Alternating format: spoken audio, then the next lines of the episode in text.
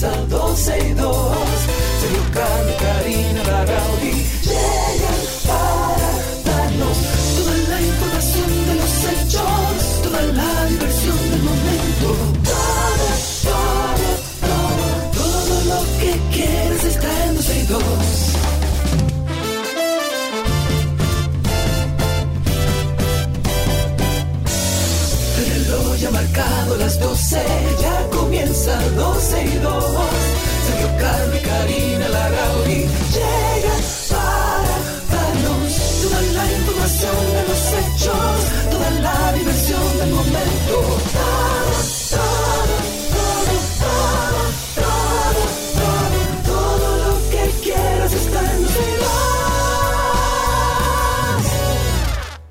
Bienvenidos a 12 y 2, gracias por la sintonía. Aquí estamos como de costumbre, Sergio Carlos, desde la hermana República de Punta Cana, Cristi, Alam y yo, bueno, desde mi hogar. Bienvenidos a todos, gracias por la sintonía.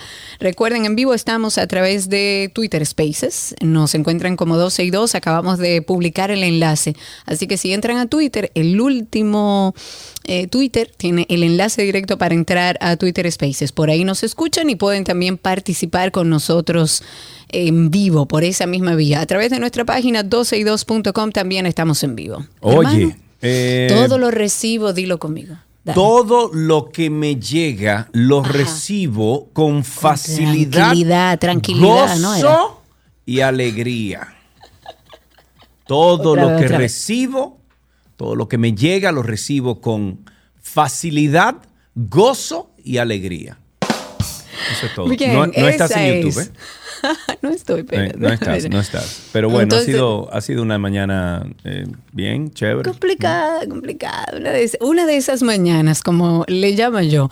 A todos los que están a través de YouTube, que estamos en vivo, nos encuentran como 12 y 2. Bienvenidos. Adiós, Celso. Celso está en Spaces, Celso está en YouTube, en todos lados. A Josué, a. Jairo, a Ana María Rodríguez, a Félix Candelario y a todos los que ya están con nosotros a través de YouTube. Bienvenidos. Vamos a ponernos al Bueno. día con lo que está pasando en nuestro país. Yo quiero compartir algo que el Ministerio de Interior y Policía eh, publicó en el día de ayer. Es una, bueno, esto va a ser el arreglo al problema de la de- delincuencia que tenemos en República Dominicana. Esta es la solución definitiva que propone Chu Vázquez y todo su equipo para que la delincuencia aquí en República Dominicana se acabe hoy, ahora mismo. ¿Sabe cuál es? ¿Cuál es? Bueno, Interior y Policía prohibió desde este lunes 7 de noviembre el consumo y la venta de bebidas alcohólicas en Santo Domingo desde las 12 de la noche hasta las 8 de la mañana. Ya con eso, Karina Larrauri, se solucionan todos los problemas de delincuencia que tenemos en el Gran Santo Domingo. Felicidades a Interior y Policía. Eh, con esto ya, ya cambia, ya cambia todo, ya cambia todo el panorama. Yo no creo que cambie. O, o bueno, Ah, a ver, estábamos. ah, bueno. No, no, no, no. Si no. Esperancita dice que no. No, no. Imagínate. Si la única esperanza del programa dice que no.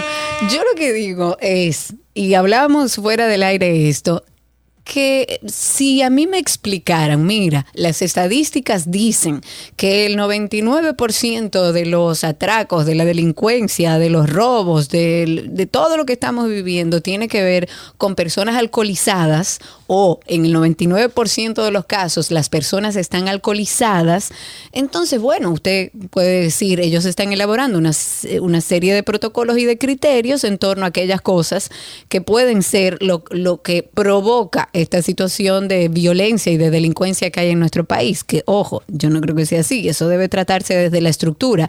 Pero ya que no tenemos tiempo para trabajar en estructura, eh, lo que hacemos es que reaccionamos. Ahora, lo que uno como ciudadano ve es cuáles son los argumentos en función a esto para usted determinar, mira, no se vende más bebida. A mí no me eh, complica en lo absoluto, ¿eh? yo no tengo ningún problema con que no me brinden bebidas a las 12 de la A- medianoche. A mí tampoco, pero tú no eres eh, la media del dominicano, el comportamiento No. medio del dominicano. Tú sabes que aquí a las 12 de la noche que se sale, los fines de semana sobre todo. Ojo, yo reitero que para mí el tema de que prohíban el alcohol no hay ningún problema y no debería serlo para la población de lunes a domingo es. después de las 12 de la medianoche. lo es para la población Karina. Pero, además, aparentemente, sí, pero no es un problema no neurálgico va- tampoco. No es como no- que, ay, vamos a respetarle el ron y la bebida a la gente, porque pero tampoco que es esto así. no va a cambiar eh, la situación actual de la delincuencia. Mira como por ejemplo dijeron, no, que vamos a registrar todos los motores del país porque eso va a parar la delincuencia. No ha parado nada, eso es un disparate. Y este es otro disparate. Vamos Yo- de disparate en disparate, Yo lo por que Dios. creo es que no es que disparate, disparate, es que en qué está sustentado.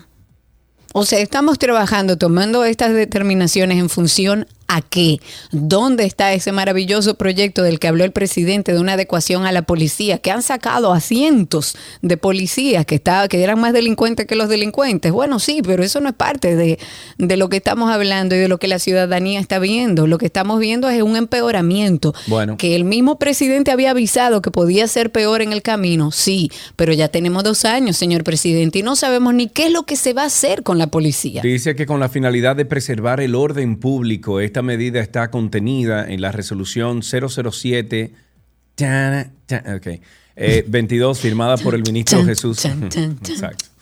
Eh, Jesús Vázquez, Chu Vázquez, el pasado viernes 4 de noviembre, y estoy citando, dice, a partir de la entrada en vigencia de la presente resolución se prohíbe el consumo y expendio de bebidas alcohólicas en todo establecimiento comercial de lunes a domingo desde las 12 de la madrugada, 12 a.m., hasta las 8 de la mañana en los municipios de Santo Domingo Este, Santo Domingo Oeste, Pedro Brán, Boca Chica, Los Alcarrizos, San Antonio de Guerra y los distritos municipales pertenecientes a cada uno de los municipios anteriores de la provincia de Santo Domingo. Así dice la resolución en su artículo 1. Sobre el tema, Chubásquez dijo que lamenta que comerciantes se vean afectados, ah, claro, porque como él sigue recibiendo su chequecito bien del Estado y todo bien y anda con su escolta y todo, a él no le afecta eso.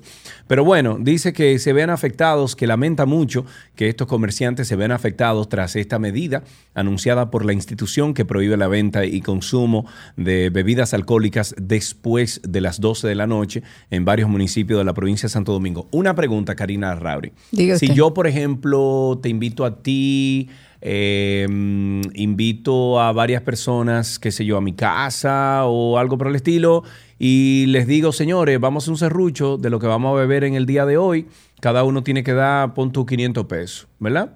Eh, y nosotros estamos ahí pasadas las 12 de la noche. ¿Eso me afecta, esa medida?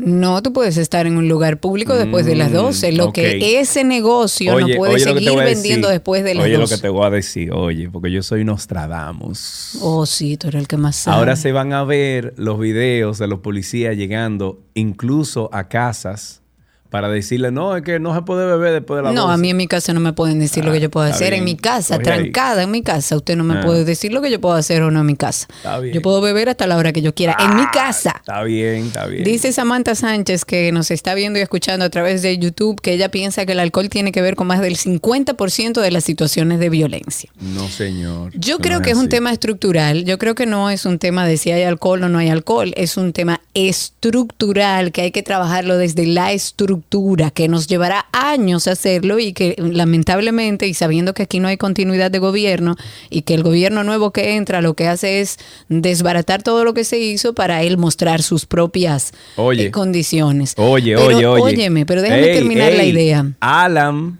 tu asistente de producción, nuestro querido Chiqui, hace una aclaración eh, muy viable, importante. Se prohíbe el consumo y expendio de bebidas alcohólicas. Claro, en, en- en lugares públicos. Ah, está bien. Sí, Está bien, está en bien. lugares públicos. Está bien, Karina. Eh, yo lo que creo es, y vuelvo a mi punto, yo no digo que sea buena o mala la medida, a mí no me afecta, le afectará a personas y empresas y empleos que viven a lo mejor del expendio de bebidas alcohólicas. Y, y- y digo, no me molesta si tuviera una razón de ser, si tuviera, eh, si estuviera fundamentado en algo, si fuera el inicio de un proyecto a futuro que va a generar ciertos resultados, pero Mm. lo que siento es que estamos dando como pata voladora a ver, bueno, ok, está todo el mundo borracho, entonces prohibamos ahora la bebida. Ah, entonces lo que está sucediendo es... Yo insisto en que el gobierno debe participarle a la sociedad. ¿Qué está haciendo con la adecuación de la policía? Yo, yo entiendo que el, el gobierno debe explicarle a la sociedad qué está haciendo para garantizar la seguridad ciudadana. ¿Qué es lo que se está haciendo? O sea, no tomen decisiones tirando patas voladoras. Están, Karina, registrando todos los motores de la República Dominicana. Pero otra vez, eso- aunque a mí no me Ay, guste esa medida y yo no la entienda con razón, dime Ajá. para qué la haces y en qué está fundamentada y cuál es el resultado que esperas. Necesitan, porque necesitan saber eh, quiénes son los que tienen esos motores para que cuando ellos delincan uno lo pueda agarrar. Porque más tú crees que los no sé. motores de los delincuentes van a ir a, a- a- a- Lo que hacen es robarse casco y robarse stickers. ah. Pero vuelvo a lo mismo, Ah. Sergio. Si a dime, mí me explican, mire, esa decisión se tomó en torno a esto y por esto, y el resultado que estamos esperando es este, para con ese resultado hacer tal cosa, Sí. pero vuelvo. Es como de manera eh, improvisada que estamos tomando decisiones, o por lo menos eso es lo que se ve hacia afuera. Vamos a hablar un poquito explicar. del censo, Karina Larrauri, cambiando de tema. El censo es la operación estadística más grande y de mayor importancia que realiza un conteo y caracterización de absolutamente todas y todos los habitantes, las viviendas y los hogares de todas las personas residentes en un país, con el énfasis en los temas eh, socioeconómicos y demográficos eh, y muchos más. Y para hablar sobre el décimo Censo Nacional de Población y Vivienda, recibimos a, um, esta, eh, a este programa a Miosotis Rivas, quien es la directora de la um, Oficina Nacional de Estadística, ONE. Buenas tardes, Miosotis, bienvenida al programa, ¿cómo estás? Muy buenas tardes, muchísimas gracias eh, y encantada de estar aquí compartiendo con ustedes, Sergio y Karina, eh, a la disposición de ustedes. Muy bien, Miosotis. Eh, se está hablando ya desde hace unos días que el censo es obligatorio, que si alguien eh, de, de- de sus agentes le piden alguna información a alguien y no se la da, hay una multa. ¿Podrías aclarar esa parte primero para salir de eso? Sí, mira, ah, el tema es que nuestro censo, eh, bueno, la ley de la Oficina Nacional de Estadística es una ley del año 1959, ¿no? Que es una ley que obviamente ya sabemos en qué en qué contexto como país estábamos, ¿no? Sí, Eh, sí. Entonces está fuera de una ley de luego de la, nuestra Constitución del 2010, que es una constitución de mucho carácter mucho más democrático. Además, los censos anteriormente eran hechos en un día y, eh, y específicamente, o sea, eso- nosotros estamos más llamados en el día de hoy en un contexto eh, más democrático en donde la gente, por un deber eh, cívico, ¿verdad? Eh, por lo que implica para el desarrollo del país, entonces eh, entregue la información y es lo que se ha estilado últimamente en los últimos censos eh, de la oficina. O sea, entonces eso es bueno, eso es importante. Eso, eso que está circulando es en base a una ley del 1959 que siempre... Bueno, pero una, una ley del no- 1959 que está vigente entonces, Miosotis. Sí, eh, a ver, sí, es lo- es- pero, pero acuérdate, está vigente y luego en todo, luego, todo lo entramado.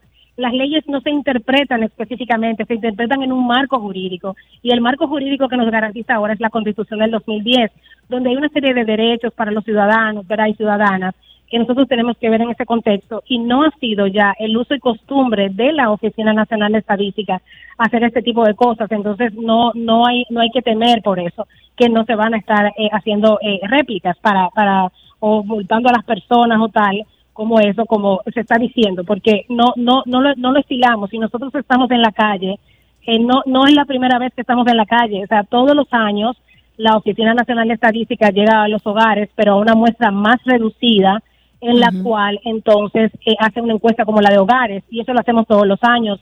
Y hay gente que no quiere dar la información y no por eso eh, la gente se está multando. Claro, está, evadando. Entonces, eh, eh, Yo lo que creo que debemos, eh, Miosotis, sensibilizar un poco a la población en torno a lo importante Sí. de tener una estadística real en torno a la población. Pero eh, una de Así las, eh, de lo que entendíamos importante y por lo que te tenemos aquí en el día de hoy es para garantizar también cierta seguridad. Evidentemente hay algunos antisociales que pueden aprovechar esta situación para hacerse pasar por personas que trabajan en el censo. Entonces, para ir como por parte y que la gente sepa, esté segura de quién está tocando su puerta, ¿cómo van a estar identificados los censistas, si se puede decir así?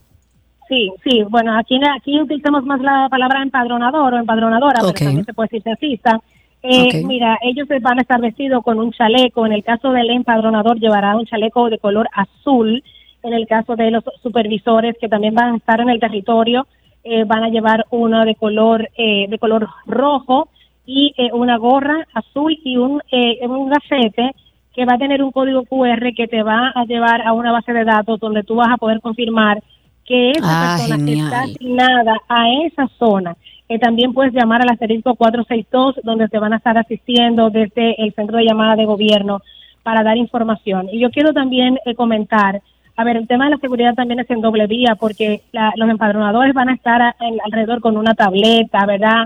Eh, caminando por las calles. Y nosotros también hemos pedido eh, a la Policía Nacional estar, a- estar atentos, ¿verdad? En, las, en sus rondas que hace normalmente, pues estar atento a que hay un personal que va a estar en la calle con estos tipos de, de dispositivos para asegurar, ¿verdad? Cualquier tipo de, eh, de, de, de, situación que pueda pasar, como de hecho él lo puede haber.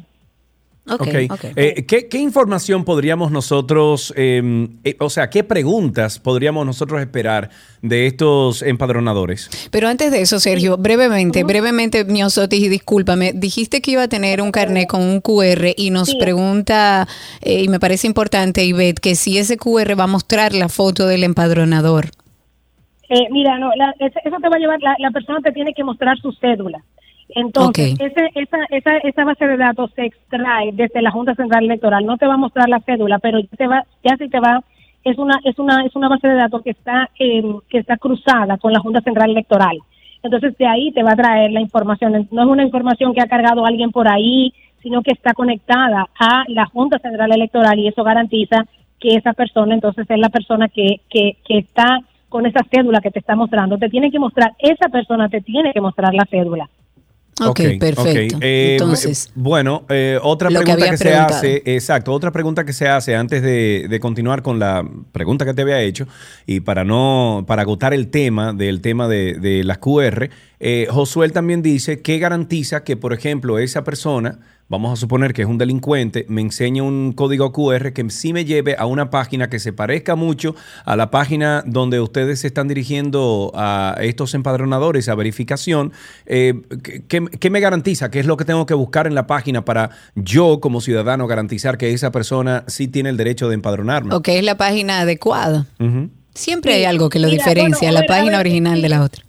Sí, mira, la, la, la- el QR donde te va a mandar es a la página de, del, de censos, será, eh, em, que, que es como importante, es una página eh, oficial, de gobierno oficial, la- es una página que ha sido eh, creada por el gobierno y hay y en las páginas que son creadas por el gobierno te, hay una como una identificación eh, en- encima que te dice que esa es una página del gobierno dominicano.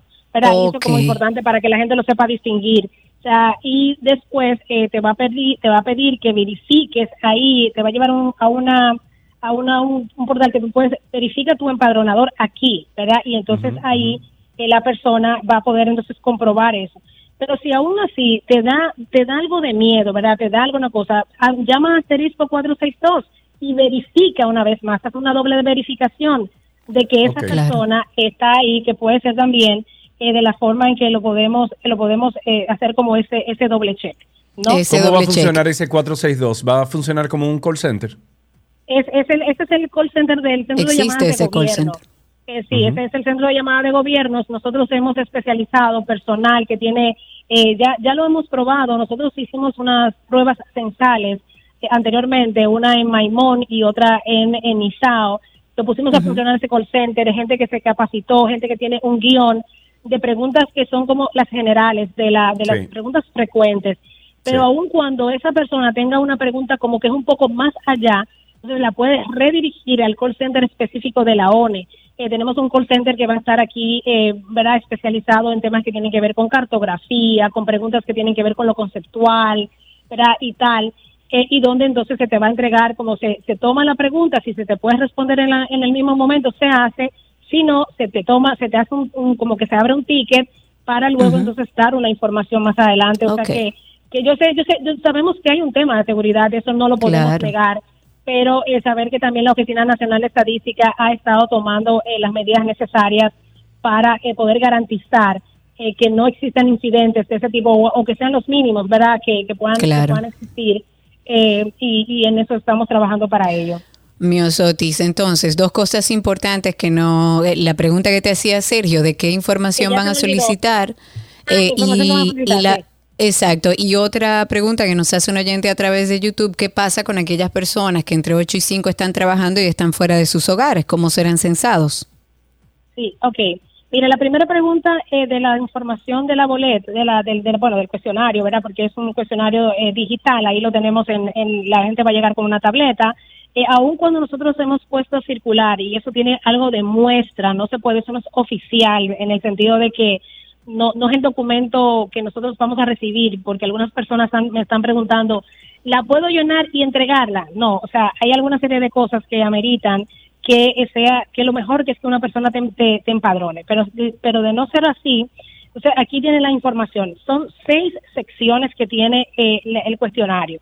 Era un cuestionario que es sobre ubicación geográfica y eso ya normalmente, como toda nuestra cartografía está digitalizada, eso lo va a traer la, la cuando tú cuando tú llegas cuando tú abras eh, la, el, la, el cuestionario para un hogar en particular, eso te va a traer una serie de referencias que ya vienen por referenciación, ¿verdad? Luego, eh, hay una, un tema de características de la vivienda. ¿Qué tipo de cosas vamos a ver ahí que podemos eh, eh buscar? Que si es una carta independiente, que si es un apartamento, eh, que si, si es una vivienda colectiva. Es importante ver eso porque nosotros tenemos operativos especiales para levantar casas de huéspedes, hoteles, cuarteles militares, hospitales, entre otras cosas que son viviendas colectivas. Eh, vamos a saber preguntar si la vivienda, eh, de qué son las paredes, de qué es el techo, de qué es el piso de la, de la vivienda. Y alguien me podría preguntar, pero bueno, pero eso no es como obvio. Aquí lo importante que es que, que se consulte sobre eso, ¿verdad? Ahí hay un tema de doble observación y tal, pero eh, el informante clave es la persona que, que está autorizada para dar la información sobre esa vivienda la que, la que debe el empoderador eh, tomar luego. Eh, identificación del hogar. Entonces, luego se, te, se, te va a preguntar que cuántos hogares viven en una vivienda. ¿Por qué? Porque puede ser que en una vivienda compartan dos hogares y que comparten dos eh, familias, exacto. Dos familias, exacto. Entonces, que puedan decir ahí diferenciado. Entonces, luego se va a caracterizar el hogar, mira, cada uno de los hogares se caracterizan y ahí te van a, te, van, te pueden preguntar sobre cómo utiliza, de, dónde proviene el combustible que utiliza eh, el hogar para, para cocinar, que de dónde viene, eh, cuáles son los siguientes servicios que tiene, estufa, nevera, eh, el tema de las computadoras, ese es uno de los temas importantes que estamos agregando, todo el tema de tecnologías de la de acceso a la tecnología. Sí, el agua que usa para bañarse, el agua que usa para beber, ¿verdad? Que son, son temas importantes. Luego también hay una sección sobre las personas que, que conforman el hogar y luego características de las personas donde te vamos a poder preguntar. Una cosa, eh, Sotis, y hacemos un pare ahí, porque muchas personas a través de YouTube nos están preguntando si realmente van a pedir nombre y cédula y por qué piden esos datos personales. Sí, mira, eh, hay un tema de, de nombre y cédula que tiene que ver con algo que se llama registros administrativos. Nosotros, eh, la, la, la ONU recoge datos para hacer estadísticas. Entonces, las estadísticas, las tres principales fuentes de información de las estadísticas son, puede, para recolectar la información son los, los censos, las encuestas y los registros administrativos. Luego, las estadísticas propiamente dichas, o sea, un dato como, por ejemplo, eh, hay cosas que se llaman aquí estadísticas vitales, que es como de, de, la, el tema del matrimonio, que la gente que, casarse, eh, morir, de, ¿verdad? de función, nacimientos, todo eso se puede captar y se puede mejorar la calidad del dato que tú recibes en un tema de un censo con las estadísticas vitales que recibe un hospital. Pero ¿cuál es el tema del cuál es el tema qué, es la llave que une una cosa y otra, una base de datos y otra? Es la cédula. Porque con la cédula o el número de identidad, el número único de identidad que ahora tenemos también para eh, algunos niños y niñas, ¿verdad? y adolescentes, es eso que te permite entonces mejorar la calidad de los datos en la medida en que tú puedas cruzar bases de datos y mejorar la consistencia de la misma. Entonces, tú puedes saber que tal vez que alguien con, y, la, y luego es importante, la Oficina Nacional de Estadística no entrega datos particulares a nadie, ¿verdad? A nadie. Eso es, eso, eso, ni, ni desagregados ni individuales. Nosotros eh, tenemos los datos para hacer estadísticas que luego se presentan en datos agregados. Entonces, temas como indicadores como fecundidad, eh, eh, población económicamente activa, población ocupada, desocupada. Eso se usa eh, trabajando con los registros, por ejemplo, de la TCS, que, que te puede aportar información de la, del Ministerio de Educación, del Ministerio de Salud, ¿no? Y eso por ese, por ese tema. Eso, eso nos va a permitir en futuro eh, y yo escucho mucha gente que normalmente dice, pero bueno, ¿y por qué el censo tiene que tener tantas preguntas? ¿Y por qué no se puede ir haciendo digital? Es porque aquí no tenemos forma de cruzar registros administrativos y lo que estamos haciendo es una apuesta como país a ir bajando, reduciendo la inversión que se hace en un censo para entonces tener estadísticas más oportunas y que no, estemos como ahora, que tengamos que esperar 12 años o cualquier eventualidad 10 años para estadísticas que son vitales para la toma de decisiones puedan tenerse de manera más oportuna y más continua que eh, tú esperar un censo cada 10 años. Mira, ahora mismo tenemos 12 años sin hacerlo para tú, para tú poderlas recoger, pero sobre todo para tú hacer políticas públicas, porque estamos ciegos eh, interviniendo en lo que es el desarrollo del país y sobre todo la consecución de nuestra Estrategia Nacional de Desarrollo, para que es un instrumento que desde el año 2012 ha visto la visión del país al, al 2030 y que como planificación pues estamos también eh, apostando a que sea eh, un, un, instrumento importante en nuestra planificación. Indiscutiblemente, yo creo que sin estadísticas no se puede trabajar, no se puede trabajar a ciegas. Yo Insisto en que debemos ser parte de este censo. Hay algunas preguntas, muchas personas quizás no están muy de acuerdo con el tema de pedir cédulas, pero yo creo que es básicamente generar una base de datos real, que seamos los, lo más honesto posible para que como país tengamos una base para empezar a trabajar de manera estructural con temas importantes en, en nuestro país. El censo es, es poblacional junto con otros datos, pero no de nacionalidad, hasta donde tengo entendido. Entonces pregunto, ¿serán censados que quizás ese es otro tema que se está hablando, los que tienen condición de indocumentados en nuestro país? Sí, es, un tema que primeramente, porque y es, bueno, yo, yo le digo aquí al equipo, sobre todo de comunicación, que es importante que ante una pregunta todos partamos más o menos de la misma base, ¿verdad? y tengamos el mismo piso. Entonces, es, es importante primero que como es un censo de población, las tres, es el, el tema de la población es un tema demográfico, ¿verdad? De, de, lo decían al principio, eh, que de la intervención cuando me presentaban, que sea demográfico, entonces hay, un, hay, hay temas que inciden en esa población que le hacen ensancharse o achicarse. Los, las, tres, las tres principales variables son la fecundidad, ¿verdad? que es el número de hijos que se tiene por mujer, eh, el tema de la defunción y el tema de la migración. Entonces, si uno quiere ver desde el 2010 para acá, ¿Cuál es algo, algo que en materia de defunción ha incidido en la, en la población? Yo preguntaría, y cuál un poco la respuesta, tal vez ustedes le pregunto, ¿cuál ustedes se creen que hay algo que desde el 2010 hasta el 2022 influyó mucho en el tamaño de la población dominicana en materia de defunción? Mm, no, el COVID. el COVID. Ah, claro. Claro, o sea, el, COVID, el COVID fue algo que que sacó del patrón de defunción que nosotros veníamos teniendo, totalmente te sacó de ese patrón. Entonces, eso es importante y el censo va a medir. Eh, fue una de las cosas que, que, nosotros eh, le, añadimos a la boleta. La boleta ya estaba lista desde el 2019, pero fue de las cosas que le añadimos a la boleta porque, eh, porque eso se incidió en la población. Fecundidad. La fecundidad era, la pregunta es, se hacía anteriormente para 15 años y más pero a la mujer de 15 años y más se, le hace la pregunta de cuántos hijos eh, nacidos vivos ha tenido. Aquí, ¿cuál era un tema importante en ese en esa parte para las para, para las mujeres? Atacar el embarazo en adolescentes y bajamos esa edad de 15 a 12 años porque estamos verdad teniendo una incidencia en la población que está más por debajo de lo que tú deberías esperar que normalmente una mujer pudiera estar ya en etapa no solamente reproductiva, sino en una etapa adulta para poder criar a otros, ¿verdad? Y ahí, eso es importante. Y la última pregunta es la migración. Y la migración incide tanto que la gente se vaya o que la gente venga. Por tanto, a ti no te interesa saber la nacionalidad, eh, de cómo la nacionalidad impacta a la población. A ti te interesa saber cómo el que está recibiendo habitualmente aquí, que es el concepto en el que se basa el censo, impacta a la población.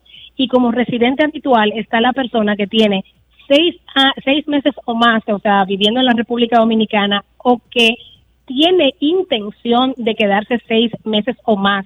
Nosotros lo que vamos a poder determinar, eh, porque una de las preguntas es que se hace, en la número 36 específicamente, eh, te dice, ¿dónde residía la madre de Miosotis cuando Miosotis nació? Entonces, aquí en este municipio, en otro municipio o en otro país. Si la persona te pregunta que residía en otro país, te pasa a la página 38 y te determina en qué país. Pero nosotros no necesitamos, ¿verdad? No necesitamos eh, preguntar la nacionalidad, eh, porque al final de cuentas queremos saber de toda la población que reside habitualmente. No van a preguntar la nacionalidad, pero sí el estatus migratorio.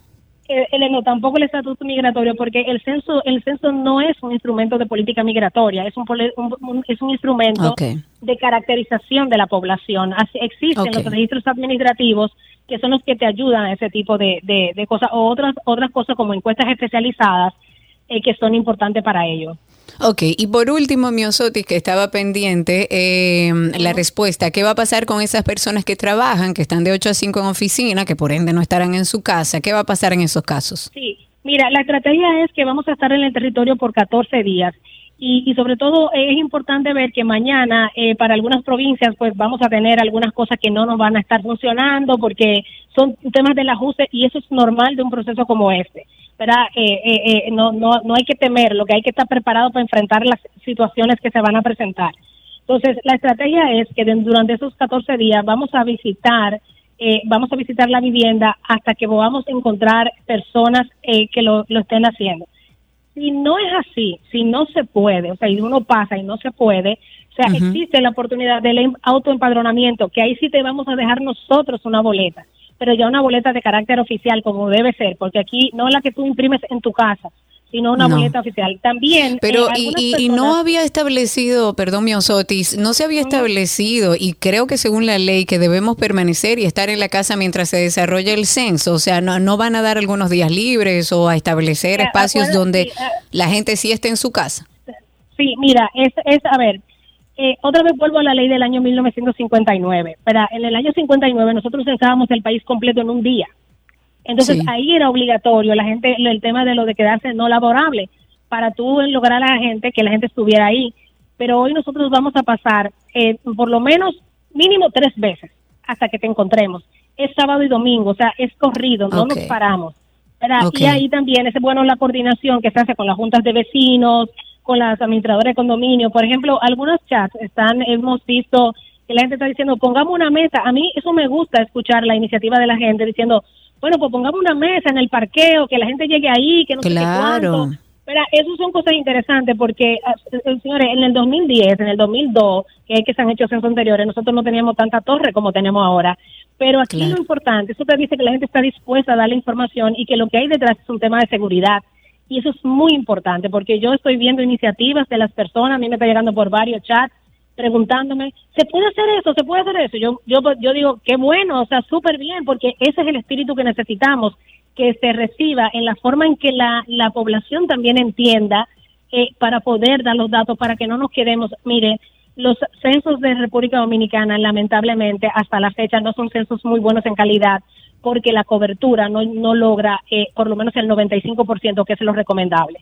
Entonces, nosotros estamos haciendo un esfuerzo, una inversión como Estado para poder cambiar nuestro futuro y eh, ahí pues esa es, esa es la idea, cómo nos organizamos, pues, no, no cerrarnos, pero también como otras formas innovadoras que, que se pueden hacer, pero siempre que el empadronador te pueda entonces eh, colectar la información. Lo ideal sería, porque hay temas de vivienda, eh, eh, eh, que esas son como de las prácticas. Yo le contaba eso al equipo de conceptual, era un poco, eh, pero bueno, lo ideal es que va a la vivienda. Digo, bueno, pero lo que pasa es que si es una torre, para tu ver techo, para tu ver paredes, pues ya tú sabes, más, o menos ya tú sabes que es lo mismo, que es concreto. O sea, es a veces diferente cuando tú tienes que entrar a otro tipo de hogares que están en zonas más vulnerables, en otras condiciones, que tiene que ver que si la, que si es de, piso, el, bueno, la de tierra, el piso, ¿verdad? O algo así. Eh, entonces, eh, eh, se trata de eso, se trata de, ese deber cívico. es de 8 a 5 que estamos en el territorio durante 14 días sin parar, sin parar. Y la idea es que no cerremos en esos 14 días, ¿verdad? Que nos concentremos en esos 14 días a lograr ese 95% de toda la población. Ojalá, ojalá, señores. Habitualmente aquí. Sí, y es por el bien de nuestro país. Lo merecemos, no lo merecemos, no lo merecemos realmente. Completamente de acuerdo. Y yo creo que nos merecemos tener toda la información para empezar a trabajar. Eso hablábamos, de hecho, en el inicio del programa. No se puede trabajar a ciegas, se necesita tener una base de datos para nosotros entender cómo va a ser esto. Eh, déjame ver, las personas que trabajan, estoy viendo algunas preguntas como antes de irnos eh, en este tema.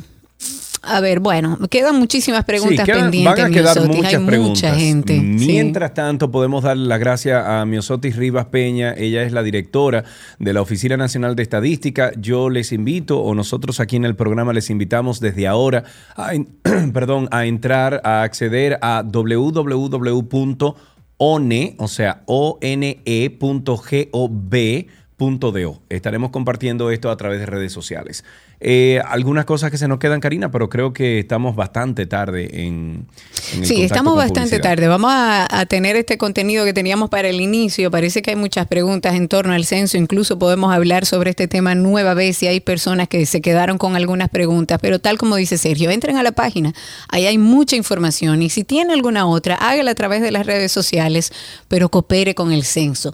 No se trata de, de- de entregarle papeles a ningún indocumentado. Fíjese que se habló que no es un, eh, no es un tema de censo migratorio, es un tema simplemente para tener toda la información para poder, para poder trabajar. Bienvenidos a todos, gracias por la sintonía. Ya regresamos con el resto del contenido. Todo, lo que quieres está en 12 y 2.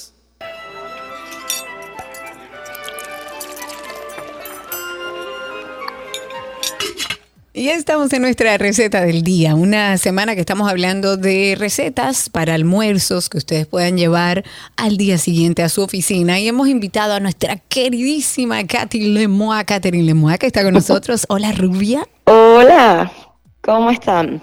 ¿Todo bien? ¿Cómo está Pop-Up? Dime cuál es la temporada que está actualmente. Ahora estamos en Tailandia, Ay, Dios disfrutando mío, de esos sabores, sí, sí. No, Tailandia, ustedes saben, los que me conocen saben que Tailandia es mi especialidad, así que Sí, estamos señor. muy contentos de, de, bueno, de que llegó el momento de, de disfrutar Tailandia. Aquí en Tienen Santo ustedes Domingo. que ir a probar ahí eh, el pop-up de Catherine Lemois. Es una experiencia completa. No es como que usted va a ir y se va a sentar y va a comer. No. Usted, aparte de que va a comer increíblemente bien, además dentro de la especialidad de Cathy Lemois en la comida tailandesa, sino que es toda una experiencia. Desde que usted llega, hay como un ritual muy de acorde con lo que es la temporada. Hay toda, es como una experiencia. Más que ir a cenar, es vivir una experiencia en pop-up. Así que la invitación a todos, Así tenido la oportunidad de ir y la verdad que te felicito. No solo la comida, que no me sorprende de ti, sino de este proyecto que has creado. Así es, los esperamos a todos por temporada. ¿Dónde es que está temporada para aquellos que quizás no han ido, Katy? Mira, temporada res queda en la Gustavo Mejías Ricard, número 33, pasando la tiradente, entre la tiradente y Ortega y Gasset a mano izquierda. Exacto, ahí está, vayan a disfrutar de temporada. Hoy vamos a hacer una receta contigo, Rubia. Vamos a hacer un almuerzo para yo poder llevarme a mi oficina. ¿Cómo hacemos?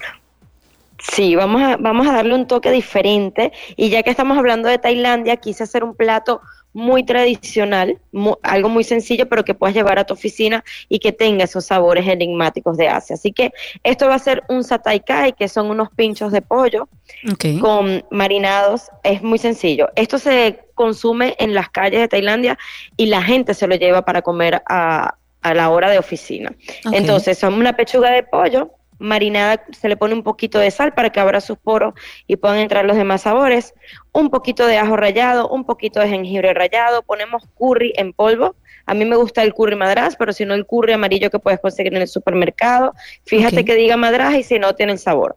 Un poco de leche de coco y lo dejamos marinando. Lo podemos cortar en tiras y poner en unos palitos de bambú, llevar a la plancha o a la parrilla para sellarlo. A mí me gusta dejarlo marinando por lo menos un- un- la noche anterior o si puede ser por lo menos 30 minutos, buenísimo. Para que tome Luego todo el eso, sabor.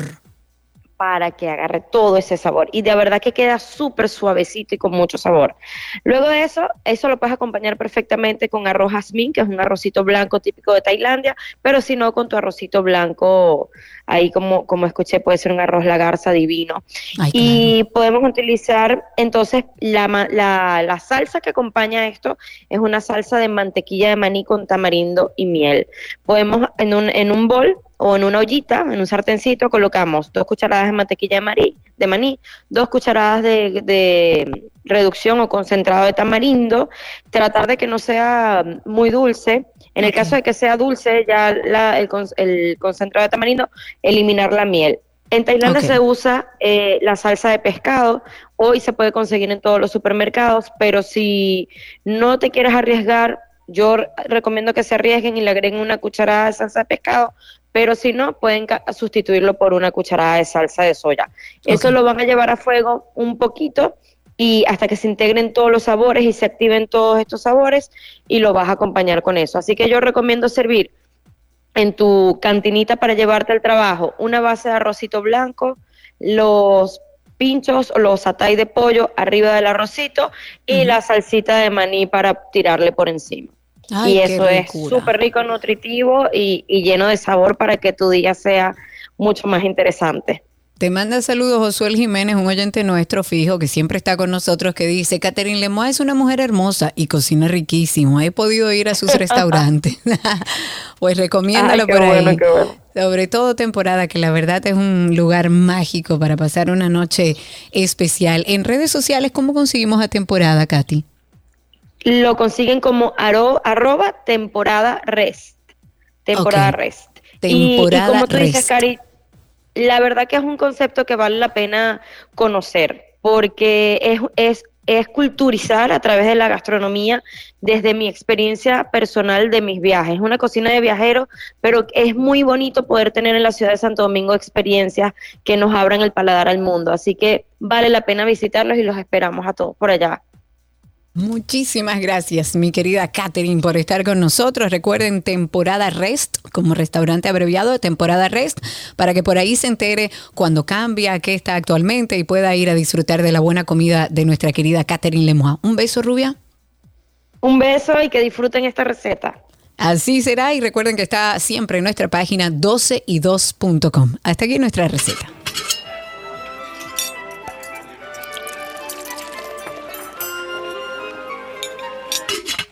Lo que quieres está en 12 y 2.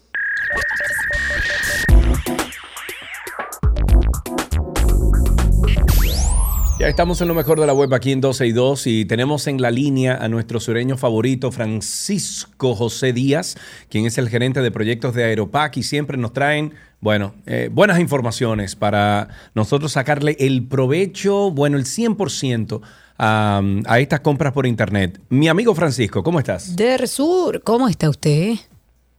Espérate, que ahora sí. Francisco, ya estás al aire. Buenas tardes. Bienvenido. Mi error. ¿Cómo estás, amigo? Bien, ¿y tu hermano? Muy bien, gracias a Dios. No escuchaste la primera parte de, de la introductoria de, de tu segmento, de este segmento, pero No, nada, no, no, diciendo no, que eres el sureño favorito de este programa. Sí, señor. Hola, hola, Karina, ¿cómo estás? Sí, no, Muy eso me bien. queda bastante claro. Muy bien, me gusta eso. Bueno, en el día de hoy tienes eh, eh, hablar de Aeropack Prime. Sí, señor. Opa, pero bien. Ah, pero mira, me gusta eso. Sí, sí, sí, sí, así mismo como, como lo oyen. Llegó el Aeropack Prime.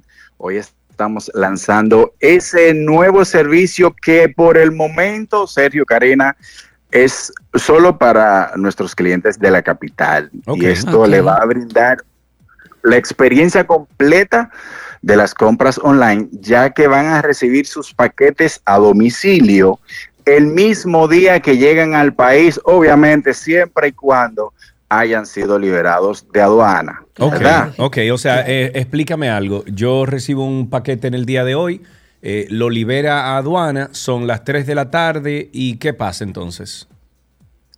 Si tú te haces... eh, eso, eso no es una membresía adicional, simplemente es una ruta distinta a la tuya.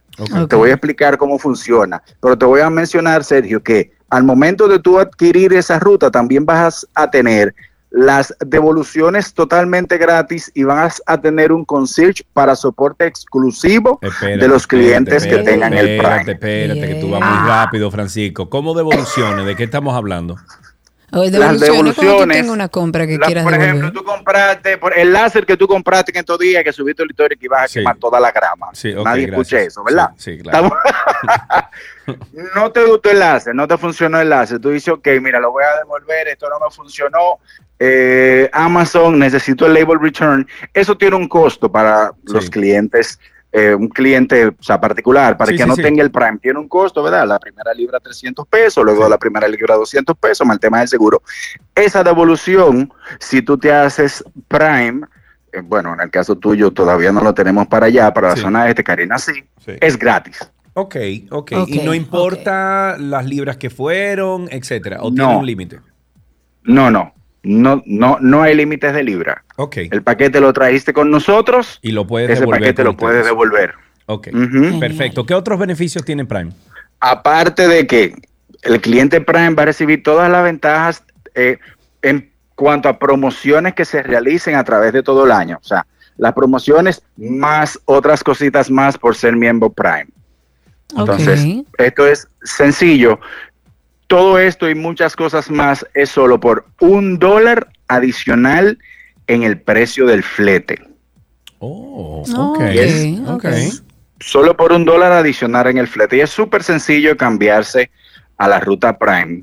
O sea, lo que tienes que hacer es, vas a hacer login en, en tu cuenta en aeropack.com, le vas, vas a dar a mi cuenta, a entrar donde dice destino y en localidad vas a seleccionar donde dice Aeropack Prime. Eso es la ruta creada para el servicio. Ok.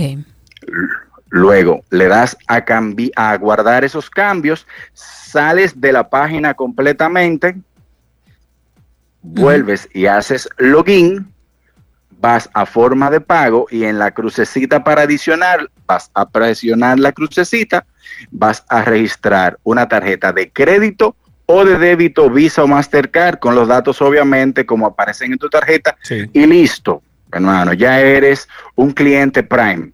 Esos pero- paquetes los vas a recibir de manera automática en la comodidad de tu casa u oficina. Me encanta. en la dirección que tú tengas por, por default. Me encanta, me encanta, me encanta. ¿Desde cuándo está vigente el Aeropack Prime? Desde hoy, hermano, ese servicio se lanzó hoy. O sea que las personas que les interese pueden hacerlo.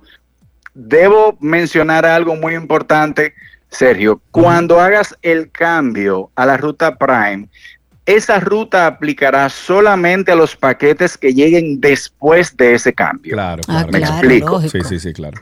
Karina tiene un paquete que le llegó hoy a Miami.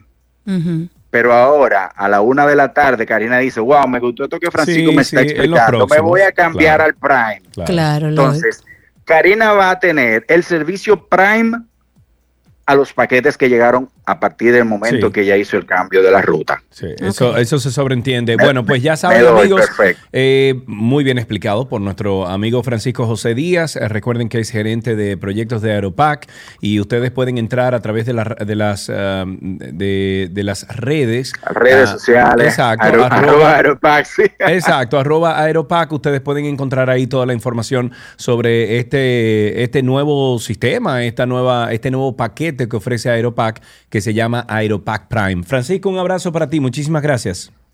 Gracias a ustedes, chicos. Que- Un abrazo hasta aquí, lo mejor de la web en 12 y 2.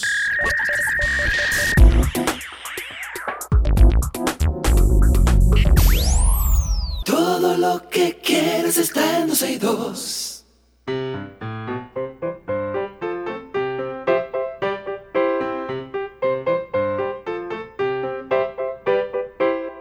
Aquí estamos en el segmento que define la interacción que tenemos nosotros con los más pequeños que oyen Oh, este wow. programa por obligación. Estamos en ¿Qué aprendiste en el día de hoy? Y ya tenemos en la línea a Marian. Hola Marian, ¿cómo estás? Muy bien. Qué bueno Marian, ¿qué edad tú tienes? ¿Cuántos años? Cinco. Cinco años. Marian, déjame hacerte una pregunta y quiero que me contestes si- sinceramente, ¿de acuerdo? Ok. Ok. ¿A ti te, te ponen 12 y 2 obligado o tú eres que le dice a tu mamá, ponme 12 y 2? Mm, no sé. Ah, bueno, sí. los niños no mienten, Marian, ¿eh?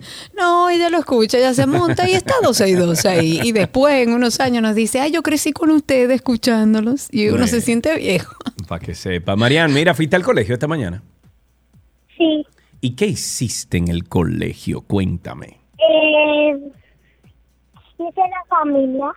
Eh, ¿Hiciste cómo? Perdón. La familia. Que estudiaste sobre la familia. ¿Qué es la familia, Marian? en la familia es donde tú, donde tú, Donde tú... donde es? tú estás con ellos. Donde Ay, tú estás con ellos, la familia es donde tú estás con ellos. Perfecto, Marian, muchísimas gracias. Un beso para ti, gracias por llamar y tenemos regalitos para ti.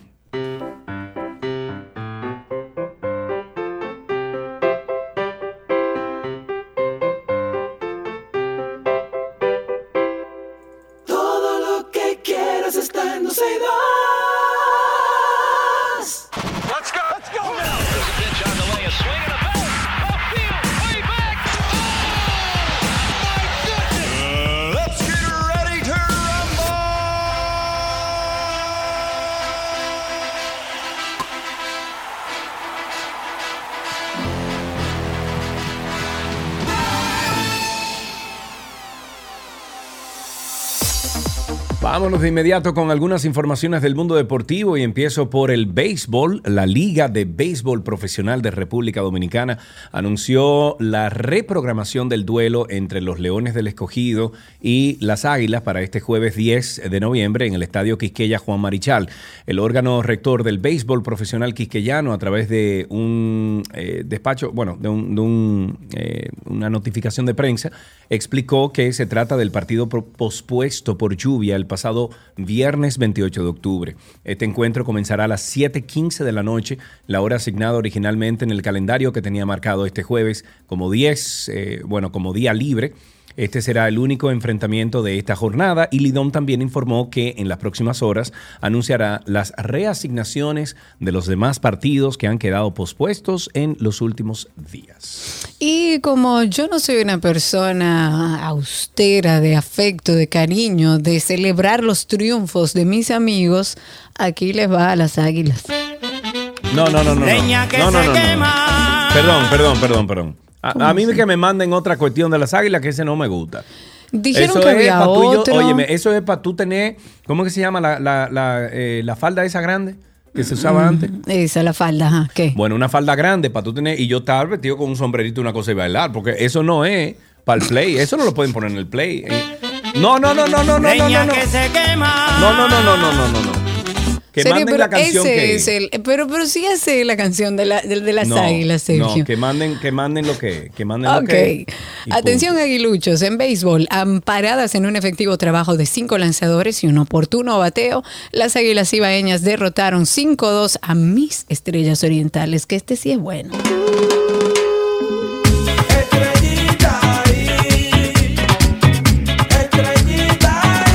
Exacto. Tomen en cuenta que las estrellas orientales, esto está arrancando, señores. Sí, Empataron dice en la Alan, primera que no posición. lo pongas, que no ¿Eh? lo pongas, que no lo pongas. ¿Por qué? Dice.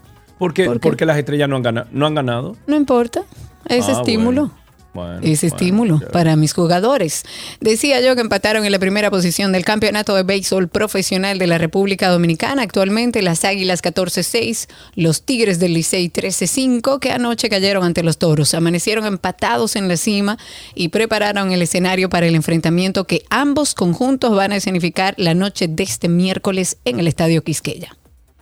Ok, me voy con otra noticia, perdón. Eh, nos vamos con fútbol. El central de Barcelona, Gerard Piqué, fue expulsado este martes durante el descanso de su último partido como futbolista contra Osasuna.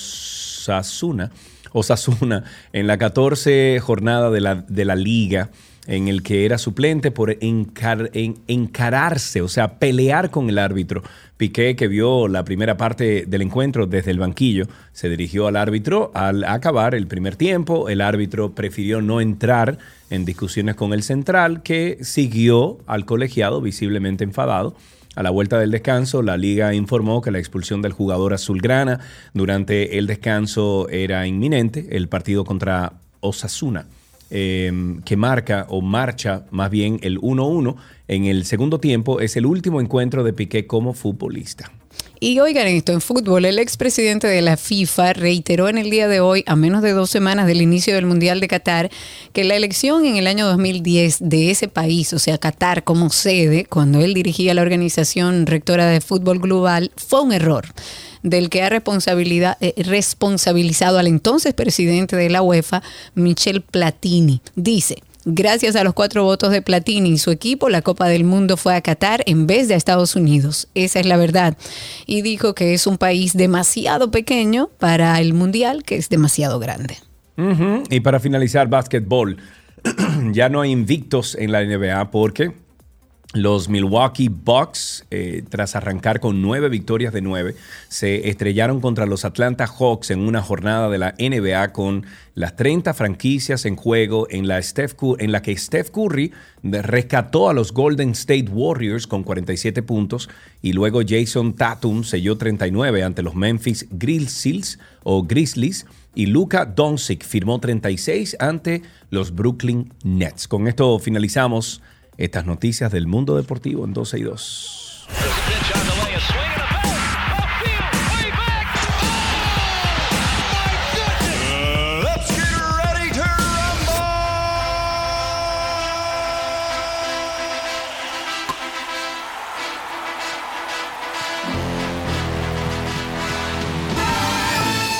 Todo lo que quieres está en 12 y 2.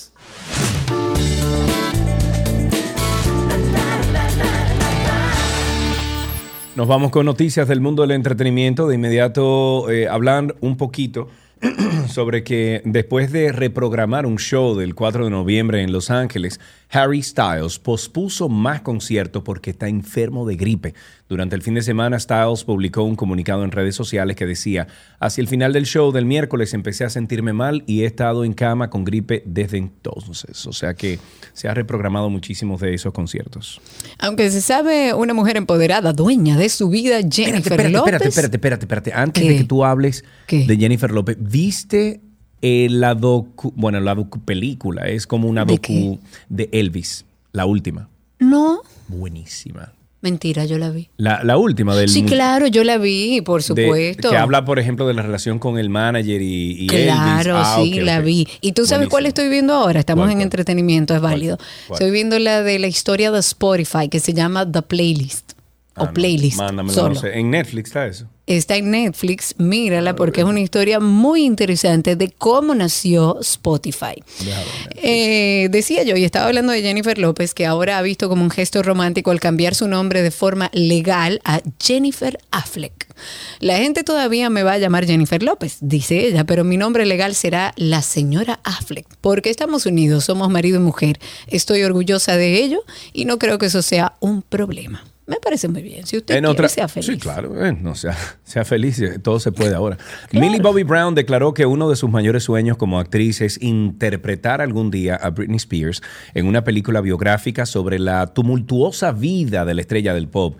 La estrella, bueno, que también es una estrella de Stranger Things, en este caso de 18 años, lo admitió durante, lo admitió durante una charla en The Drew Barrymore Shore eh, show, perdón, Millie también señaló que las dos compartían la experiencia de crecer en público y sugirió que detectaba sentimientos similares cuando veía viejas entrevistas con la intérprete de Toxic. Oye, eso. Mira, ahí te dice Luisa Cruzet que las Águilas es el equipo que más canciones tiene y que la de este año que la grabó lírico en la Sí, casa. sí. Búscala ahí, lírico en la casa, Águilas Ibaeñas. hay uno de Diomedes, hay uno de Di Herrera y el Torito que fue del 2017. Ok, que Así manden que una sí. Que, que sea más Mándenla, por favor.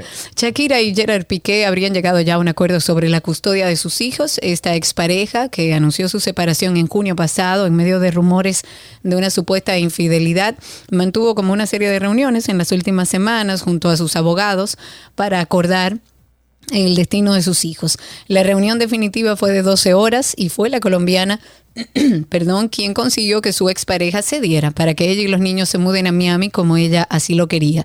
Dice, como medida de gracia, los niños pasarán en Barcelona, en Barcelona las Navidades, pero en cuanto comience 2023, el futbolista les dirá hasta pronto. Hasta pronto. Y después el actor Bradley Cooper y la modelo Irina Shayk decidieron darse una nueva oportunidad como pareja, según lo demuestran imágenes captadas en Nueva York, en las que se puede eh, ver al nueve veces nominado al Oscar de 47 años y la top rusa de 36 en plan de pareja, dando un paseo en, paseo en compañía de dos perros y mostrándose afectuosos bueno. el uno al otro. Qué bueno. En condición crítica, lamentablemente, se, se encuentra el destacado barítono y gloria del arte nacional, Fausto Cepeda, quien está ingresado en la unidad de cuidados intensivos en Plaza de la Salud. De acuerdo con los datos que va suministrando su hija, el artista fue trasladado al centro clínico hace algunos 15 días a causa de complicaciones causadas por, por el cáncer con el que ha batallado por su vida desde hace bastante tiempo. Dice ella que hace justamente tres días que fue llevado a la unidad de cuidados intensivos en donde está siendo tratado. Desde aquí para su hija Ingrid y para toda la familia, fortaleza y ojalá y pueda recuperarse pronto. Hasta aquí estas eh, noticias del mundo de- del entretenimiento aquí en 12 y 2.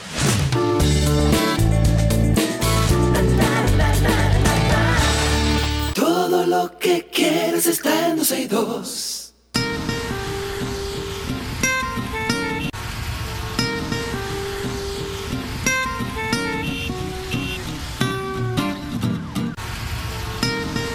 Oh, Karine, ¿qué?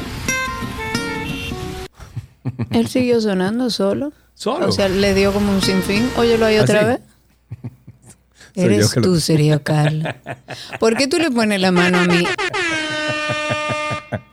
Ay, Ah, yo ni nada voy a decir. Estamos en Tránsito y Circo. Gracias por la sintonía. Recuerden que este segmento es participativo por parte de ustedes al 829-236-9856. Agéndelo. Oye, oye. 829-236-9856. Oye, qué bárbaro. Eh, Reynolds dice, hola Karina, hola Sergio, los veo desde cuando, eh, desde chiquito. Y le digo yo, pero y ven acá, entonces... ¿Qué edad que tú tienes, ¿Qué edad que tú tienes? Dice 51 años, mira. Mire, sin vergüenza. Vamos a empezar Tránsito y Circo con un audio que yo creo que todos debemos escuchar de, yo creo que una de las figuras que más ha sonado en los últimos días, el señor Wilkin García Peguero, conocido como Mantequilla. Dale, Escuchemos. y tú inviertes y tenemos compromiso con otro inversionista, entonces tenemos que utilizar tu dinero para pagarle a él. Entonces, y sin otro dinero que esté estancado, sin producir. Entonces llega un punto que tú, cuando paras las inversiones, tú te descapitalizas. Entonces ya tú no tienes acceso quizás a más fondos para pagarle a nadie porque Señores, Eso es un pero cortecito. eso es el negocio Ponzi. Ese es el esquema Ponzi. Lo que Pero acaba de decir sabe. ese señor es el esquema Ponzi que él decía que no era un, un esquema Ponzi piramidal. Ese es el ya, o sea, Exacto, ya está dicho por el mismo Mantequilla, quizás sin darse cuenta, Mantequilla explicó en unos breves 20 segundos más o menos cómo funciona la genialidad que él creó que no es más que una estafa piramidal. Sin embargo, es bueno actualizar sobre este tema, que uno lo ha tomado como chanza por la, por la particularidad del personaje, pero hay una situación seria con muchas personas que han puesto su dinero ahí. Y ya hay un hombre que interpuso en el día de ayer una querella ante la Fiscalía de Monteplata en contra de Mantequilla, o sea, de Wilkin García Peguero por estafa y por amenaza, porque él dice que Mantequilla no solo le adeuda 450 mil pesos, sino que le ha puesto como condición para devolverle su dinero que le pida excusas públicamente, que grabe un video, que lo suba a redes sociales y que le pida disculpas públicas por él decir que, los, que lo han estafado. Y él respondió con toda su razón, aunque cometió un error invirtiendo en una gente que usted no sabe ni quién es, ni tiene ningún aval, pero él dice, el, el agraviado, ¿verdad? El que puso la demanda dice, por lo mío no tengo que pedirle perdón a nadie, porque ese dinero es mío. Yo lo trabajé con mi sudor. Mi vida está en peligro. Ese señor, o sea, refiriéndose a Mantequilla, me llamó por videollamada y me amenazó, diciéndome que él me podría mandar a matar con 5 mil pesos. Y no lo porque eso era, eso es lo que digo yo, ¿por qué no lo grabó? wow. Que Mantequilla le dijo que lo que valía su vida eran 5 mil pesos y que él no tiene que usar un Ay, arma porque tiene quien haga el trabajo. Eso dijo el demandante de Mantequilla. Por eso digo que uno lo ha tomado como chanza. pero que eso puede ser una situación que ya de por sí está fuera de, fuera de las manos, pero que se puede convertir en una tragedia. Así que ojo con esta situación. Ay, hombre. 829-236-9856. 829-236-9856. Aquí en 12 y 2. Ahí tienes a alguien en Twitter Spaces. Sí, señor, tengo a Gabriel. Hace un ratito ahí con la mano levantada. Gabriel, habilita tu micrófono a través de Twitter Spaces y te escuchamos. Cuéntanos. Buenas tardes. Bienvenido. Dos cositas. Eh, primero, para conversar sobre el censo, que no sé por qué el Estado no... si vas a, a- a censar, debe salir por zonas y identificar nosotros, nosotros la zona donde ellos van a estar para que nosotros podamos estar en la casa y así es más fácil para ellos, no tienen que estar regresando. Y la otra cosita es que entre mantequilla y honguito ha demostrado que la ley de nuestro país no funciona. Que pasen buenas tardes. Es cuanto. Muchas gracias a usted, 829-236-9856. Pero mientras tanto, y nos recuerda Josuel, en lo que vemos este tipo de cosas, los diputados están enviando a comisión el proyecto de ley que declara el día 10 de enero o cada día 10 de enero como Día Nacional del Perdón. Claro, pero entonces no pueden revisar una resolución o una ley sobre el censo que data del 1958, que tiene mu- muchísimos que están desactualizados en una sociedad donde vivía bajo el, martillo de una, de una dictadura. No pueden revisar esas leyes y hacer su trabajo y corregir esos errores que se han cometido en el, en el pasado. No, ellos tienen que eh, crear ahora un día del perdón. Ok, está muy bien. Nos reuniremos todos a Sí. perdonar a cada uno de los políticos que ha hecho que este país hoy uno no entienda cómo que va a empezar a arreglarlo. 236-9856, 829-236-9856. Para aquellos que siguen la política en los Estados Unidos, actualmente, actualizado hace dos minutos, em, la Casa de Representantes de los Estados Unidos ahora mismo está casi, casi bajo el mandato de los republicanos. Recuerden que tienen ya un tiempecito bajo el mando de los demócratas, pero parece que perdieron eh, la Casa de, Representantes porque ya lo que necesitan eh, son 218 votos o republicanos elegidos para tomar el control. Ahora mismo tienen 204 cuando los demócratas apenas tienen 175. En el Senado la carrera es un poquito, o la contienda es un poquito... eh, yo diría que, que más reñida o reñida. Más cercana. Más cercana, porque eh, ahora mismo el Senado, para la mayoría se necesitan 51 senadores elegidos. Ahora mismo tiene 48 eh, senadores elegidos ya eh, pronosticados como, como ganadores eh, y tiene 47 republicanos, o sea, 48 demócratas y 47 republicanos. Están esperando, déjame ver, los resultados decisivos que faltan son del estado de Georgia, que, bueno, está casi entero republicano, pero con el sistema de votos que tienen en los Estados Unidos, pues es por colegio electoral. Warnock, que es el, de, el demócrata, tiene 49.4% y Walker, que es el, el republicano, tiene apenas 48.5%. O sea que tienen, tienen una, una contienda Van reñida ahí, ahí. Sí. pegaditos. Los invito a que pasen por Twitter, busquen la cuenta de Madame Saga. Eh, podemos incluso, Alan, eh, invitar a la gente a que lea el hilo de, de Madame Saga, de Laura Costa, una maravillosa abogada, que habla sobre el censo para replicar algunas de las cosas que dice.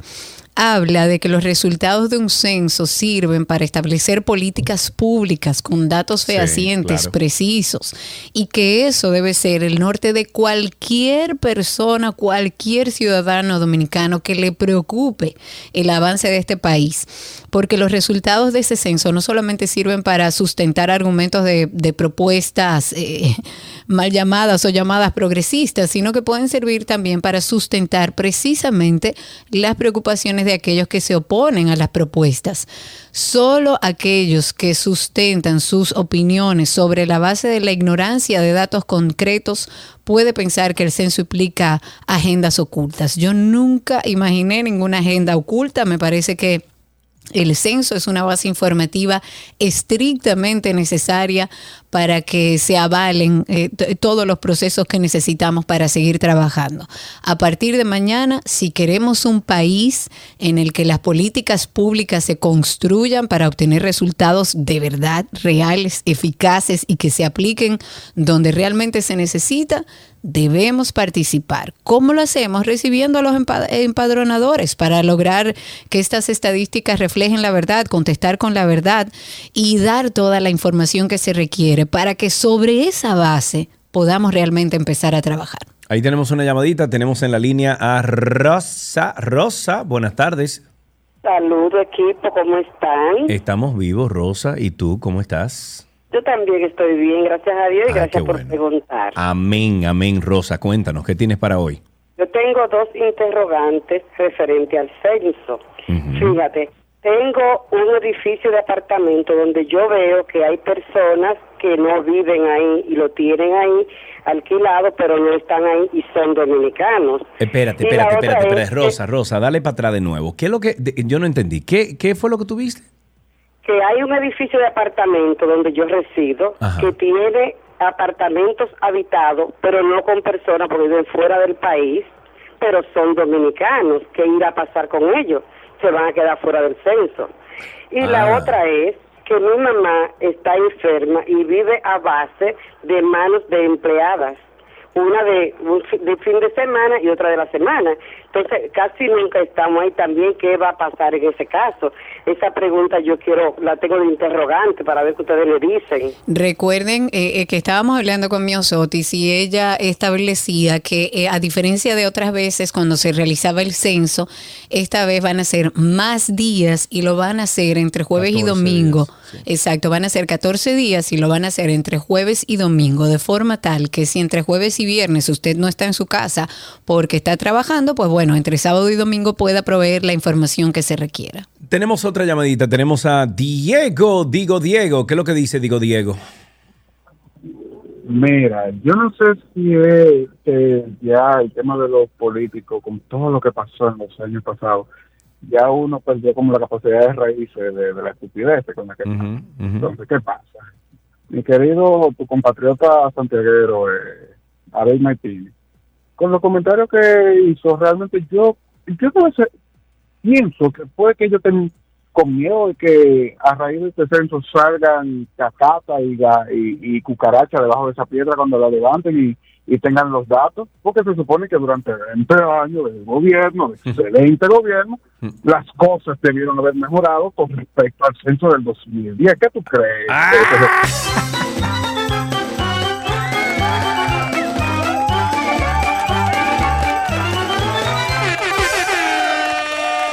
Eh, yo no está, yo no, yo creo que se hizo poco con el censo ahora. Entiendo que se hace necesario hacer otro censo para poder sobre esa base trabajar. Yo creo e insisto en que todos los dominicanos dejemos esas teorías conspirativas. Esto es una base de información para poder trabajar con la realidad no para más nada. Y depende mucho de que nosotros como ciudadanos también seamos responsables de proveer esa información. A través de Twitter Spaces tengo a varias personas. Hace un ratito voy a empezar con Dando Caco. ¿Cuánto tiempo, amigo? Cuéntanos. Habilita tu micrófono y por ahí podemos escucharte. Cuéntanos. Hola, hola, mi gente. Bienvenido. Pero nosotros nos superamos, nosotros nos superamos cada día. ¿Por qué? O sea, eh, al final le voy a regalar un hashtag a la gente de la conspiración con el censo. Yo no mientras, mientras tanto, eh, eh, yo creo que los 12 años sin censo se están sintiendo en, este tipo- en esta desinformación. Eso lo pide a gritos, porque es Claro. increíble lo que estamos escuchando. Entonces, el hashtag que le voy a regalar a la gente que tiene teorías es Yabadabadu.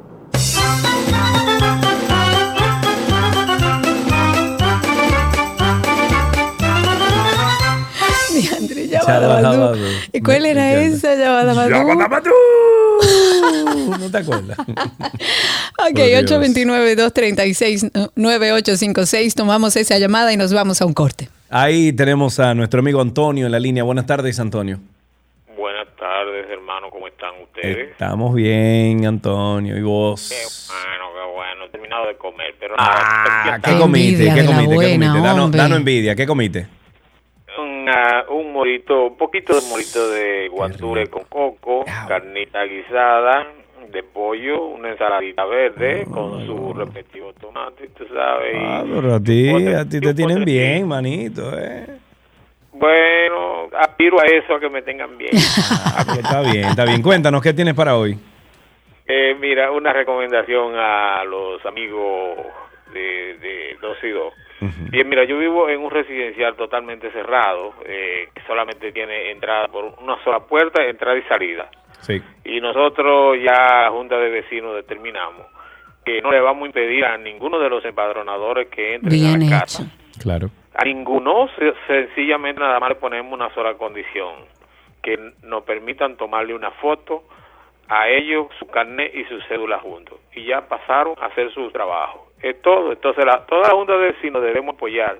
De censo. acuerdo. ¿Cómo vamos a ver cuántos somos? ¿Cómo vamos a ver ¿Qué es lo que necesitamos como ¿Qué es lo nación que incluso? necesitamos? Exactamente. Así es. Gracias, hermano, y pase Muy bien. Ustedes sigan llamando al 829-236-9856. 829-236-9856.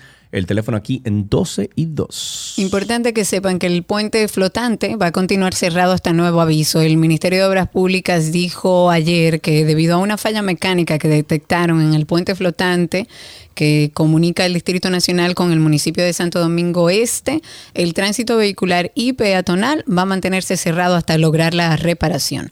Tenemos a través de Twitter Spaces a Luis Yanguela con nosotros. Adelante, Luis. Eh, quita el mute y así te escuchamos. Cuéntanos. ¿Qué tal, Sergio y Karina? Bienvenido. Yo quería contarles algo que pasó recientemente en el sector de Naco. Yo vivo en, en Naco, en la calle del Carmen, y tenemos aproximadamente 15 días luchando con un ladrón que se está entrando a robar bicicletas, tanto en nuestra torre como en otras torres vecinas también. Qué barbaridad. Una locura. La cosa es que el guachimán de nosotros, en conjunto con otro seguridad de otros vecinos, eh, decidieron eh, estar alerta y atrapar al ladrón. Cuando atraparon al ladrón y lo sujetaron, claro, esperaron la policía, la respuesta de la policía fue, ustedes no debieron de amarrarlo.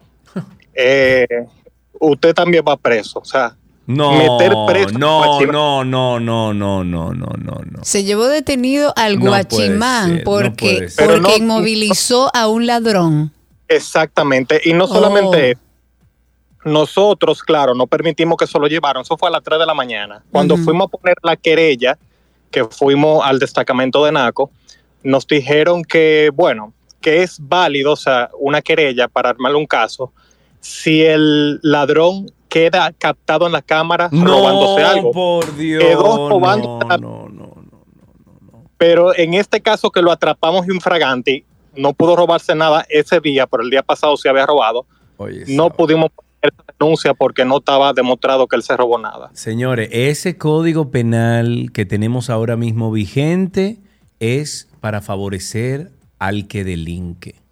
Ese código penal no protege a los Pero ciudadanos. además el sistema tampoco funciona. absoluto. Y los policías no conocen de leyes. Y los policías no tienen protocolos y no saben cómo actuar. Son Ah, no, gente Karina, pero lamentablemente muy este país, básica. entonces, no, yo no me voy a mudar. No tengo que mudarme yo. No Pero puede, múdate, no puede. si La mala gestión de, sirve, gobiernos justicia, históricamente y la, y la irresponsabilidad y los antisociales sacar a los buenos de este país. Pero como un policía, lo primero que hace al llegar es decirle frente a un delincuente que usted no debió amarrarlo, ¿qué hago? Espero que me robe, espero que me, que, que me agreda físicamente. Entonces, Horrible. ¿cuál es la solución para el ciudadano serio? Horrible. Tenemos que dejar que se robe todo, que haga lo que le da la gana, porque si no tiene, si no está grabado, no tengo pruebas, y entonces la policía lo que va a hacer es que se va a llevar preso al que inmoviliza al ladrón. Señores, por favor, seguimos en el mismo tema. 829-236-9856. Voy a dar paso a través de Twitter Spaces a FD Trainer, que Tengo lo tenemos dos ahí llamadas también. aquí, dos llamadas. Tiene que hacerme señas. Si tú no me haces así, yo no puedo saber que tienes llamadas. Exacto. Mientras tanto, FD Trainer, cuéntanos. Buenas, primeramente muy buenas tardes, un placer exquisito volverlo a oír. Eh, en seis días hay un evento que le va a gustar mucho al sector financiero, especialmente caricanfintech.org, pueden buscarlo en la web. Los días 15 y 16 de noviembre van a tocar temas muy importantes, especialmente a los que trabajan en la parte de fintech, pagos futuros, pagos digitales en el Caribe, va a ser una de las exposiciones, blockchain, y también van a tocar el tema que está muy de moda, el caso de El Salvador con el famoso Bitcoin. Así que búsquenlo en la web, eh, caricanfintech.org. Eso, Gracias. gracias a los chicos de Adofintech. Cuídense, equipo. Gracias, jefe Muy de bien, trainer. bien, Muchísimas gracias por la info. Ahí ver qué tenemos ahí. Dos llamadas. Tenemos primero a Edinson. Buenas tardes, Edinson. Buenas tardes, chicos. Buenas tardes. Hermano, adelante. Miren, ustedes saben que eh, todo, todas estas eh, cuestiones, todo, todo esto que ha salido a raíz del censo, eh, nos lleva a nosotros a darnos cuenta del gran problema de educación que tenemos. Y más que el gran problema de educación que tenemos, cómo los políticos se aprovechan de ese de ese problema de educación que tenemos como sociedad, porque lo que han promovido todos estos temas, no, porque hay un tema de seguridad que no deja de haberlo, pero no asociemos el censo a las cosas malas. O sea, no veo cuál es la necesidad de la mal llamada oposición salir a satanizar un instrumento que es tan necesario para Que saber es para dónde vamos. estrictamente necesario. Estoy de acuerdo contigo. Mm, tenemos otra llamadita. Tenemos a Franklin. Buenas tardes. Buenas tardes, Sergio. Buenas tardes, Karina. Adelante, Hola. mi querido. Mira, eh, Jorge Larus tocó un tema muy importante la mañana de hoy sobre el censo, pero en una parte él está errado. Y él dice que, por ejemplo, el censo eh, realizarlo en la, en la forma que se está realizando es una pérdida de tiempo y, botar el dinero. En esa parte yo difiero con él porque el censo es sumamente necesario para hacer lo que ustedes dicen, eh, políticas públicas para el desarrollo del país. Sobre la base de eh, algo, no a lo loco. Exactamente. No, ¿Qué cantidad de dominicanos hay en el país? ¿Cuántos hay? Tú sabes, no sabes. no. Entonces, hay un punto claro que él dice que el gobierno sí debe de automatizar eh, los eh, servicios públicos, por ejemplo, ya cuando con la misma ARS, eh, cuando tú vas al hospital, eh, eh, cuando tú también tienes o que tú das cualquier tipo de información, hacer ese cruce de información y ahí tú tienes una base de datos eh, realmente de los dominicanos que existen en el país. Claro, Pero claro. totalmente de que él dice que es una pérdida de tiempo No, eh, no, realizar no. el censo. No, no, no, yo no estoy de acuerdo con eso tampoco. Se necesitan informaciones eh, cada cierto tiempo sobre quiénes somos, dónde estamos, qué hacemos, qué queremos, dónde, cómo nos hemos reproducido, cómo hemos crecido, para entonces tomar políticas sociales y, y económicas para toda una población. ¿Tienes a alguien ahí en Twitter Spaces? Sí, señor. Tengo a Jeremy The Moon con nosotros a través de Twitter Spaces. Cuéntanos. Saludos, saludos. Eh, algo que yo vengo viendo de eficiencia policial es que automáticamente un policía me detiene a mí y me piden mi documento. No tienen cómo depurar si yo tengo ficha, si a mí me han denunciado, porque no tienen un sistema No, donde ellos pueden registrar. No, in situ no lo tienen. Tiene que irte a averiguar a ver qué, pa- qué- quién No, es pero- este. Ok, a mí me detienen y me dejan ir porque fácilmente yo tengo querella Claro. y porque no tienen cómo depurar Es así. pero se da el caso de que yo soy empleado, soy buen, eh, buen, buena, buen ciudadano, y a mí me terminan llevando porque a ellos se le, le, le pareció de. Entonces, eso es algo que yo vengo diciendo de hace tiempo y comentando de que con la Junta Electoral ellos deberían tener un registro, ya que tienen incluso un teléfono a la mano, de ir depurando y que me imagino que con el censo ahora pueden hacerlo mejor. Claro, yo entiendo y estoy de acuerdo contigo en que, y lo he dicho muchas veces aquí al aire, que l- la policía, independientemente de que no esté entrenada, que debemos hacer una adecuación urgente que prometió el Estado, eh, no tienen herramientas, no tienen las herramientas para poder hacer su trabajo de manera efectiva. En este país apenas hay cámaras, en este país eh, eh, no tienen eh, ningún... eh, eh, no tienen ninguna eh, ningún Mecanismo. elemento, por decirlo de alguna manera, que los ayude. ¿En qué sentido? Tal como dice este oyente, si yo me encuentro con una persona que le voy a poner es una contravención de, de tránsito, pero no tengo el acceso a ver quién es esa persona, si tiene ficha, si tiene algo y si debo revisar algo más. Debe modernizarse también la policía, el DGC. Y ten- ya hoy en día contamos con tantas herramientas tecnológicas que la verdad es que eh, genera esta frustración ver que no están entrenados, pero tampoco tienen las herramientas para hacerlo. Ahí tenemos una llamadita, tenemos a Estela, me lo dijo Estela. Hola Estela, ¿cómo estás? Hola Karina, hola Sergio, y me lo dijo Estela. Me lo dijo Estela. Estela, cuéntanos. ¿Qué le cuento? Sería bueno chicos saber si ustedes tienen algún abogado penalista, porque me gustaría saber en el caso del caballero que llamó, que le piden video, que no debían de amarrarlo al ladrón ni nada por el estilo. ¿Qué pasaría en caso que tú le des un tiro dentro de una propiedad No, privada? tú vas pre- A ver no, qué pero tú vas presa, Estela. Tú no sabías que ya dentro de tu propiedad tú no puedes defenderte. Aunque el ladrón tenga una pistola en la mano, usted le pega un tiro y es posible que usted vaya preso. Oh, ah, porque dicen entonces, no, no tiró. El ladrón no tiró. Hay que esperar que el ladrón tire para entonces tú tirarle a él para ver si cuál de los dos es que queda vivo. Oye, ¿cómo que Ah, está la cosa, Estela? Qué bueno entonces. Qué rico, ¿eh?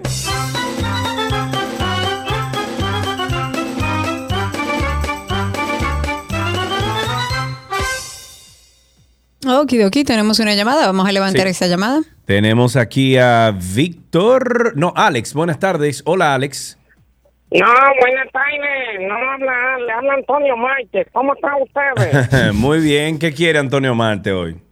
Eh, bueno, si en el país se va a pasar un censo, censo debe pasar Danilo Medina en el PLD, porque hoy aquí en Santiago se le laiga eh, este muchachito muy bueno, amigo de Lionel y de Abel, Abel- Abelito Martínez. Ah.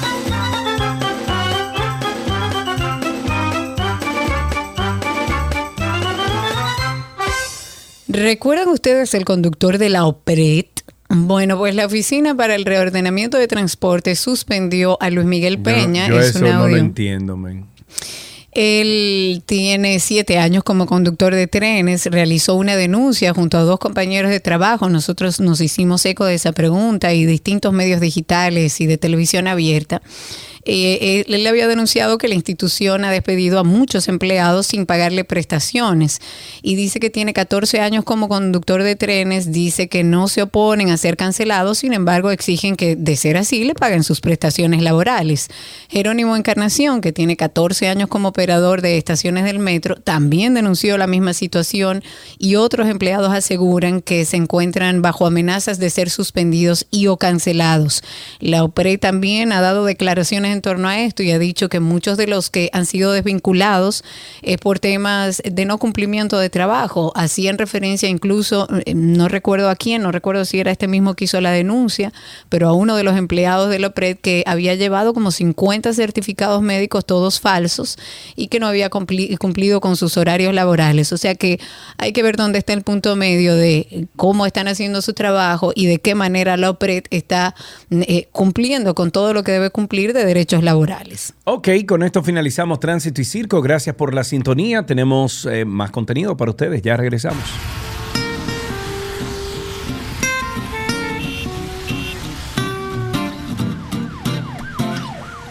Todo lo que quieres está en 262.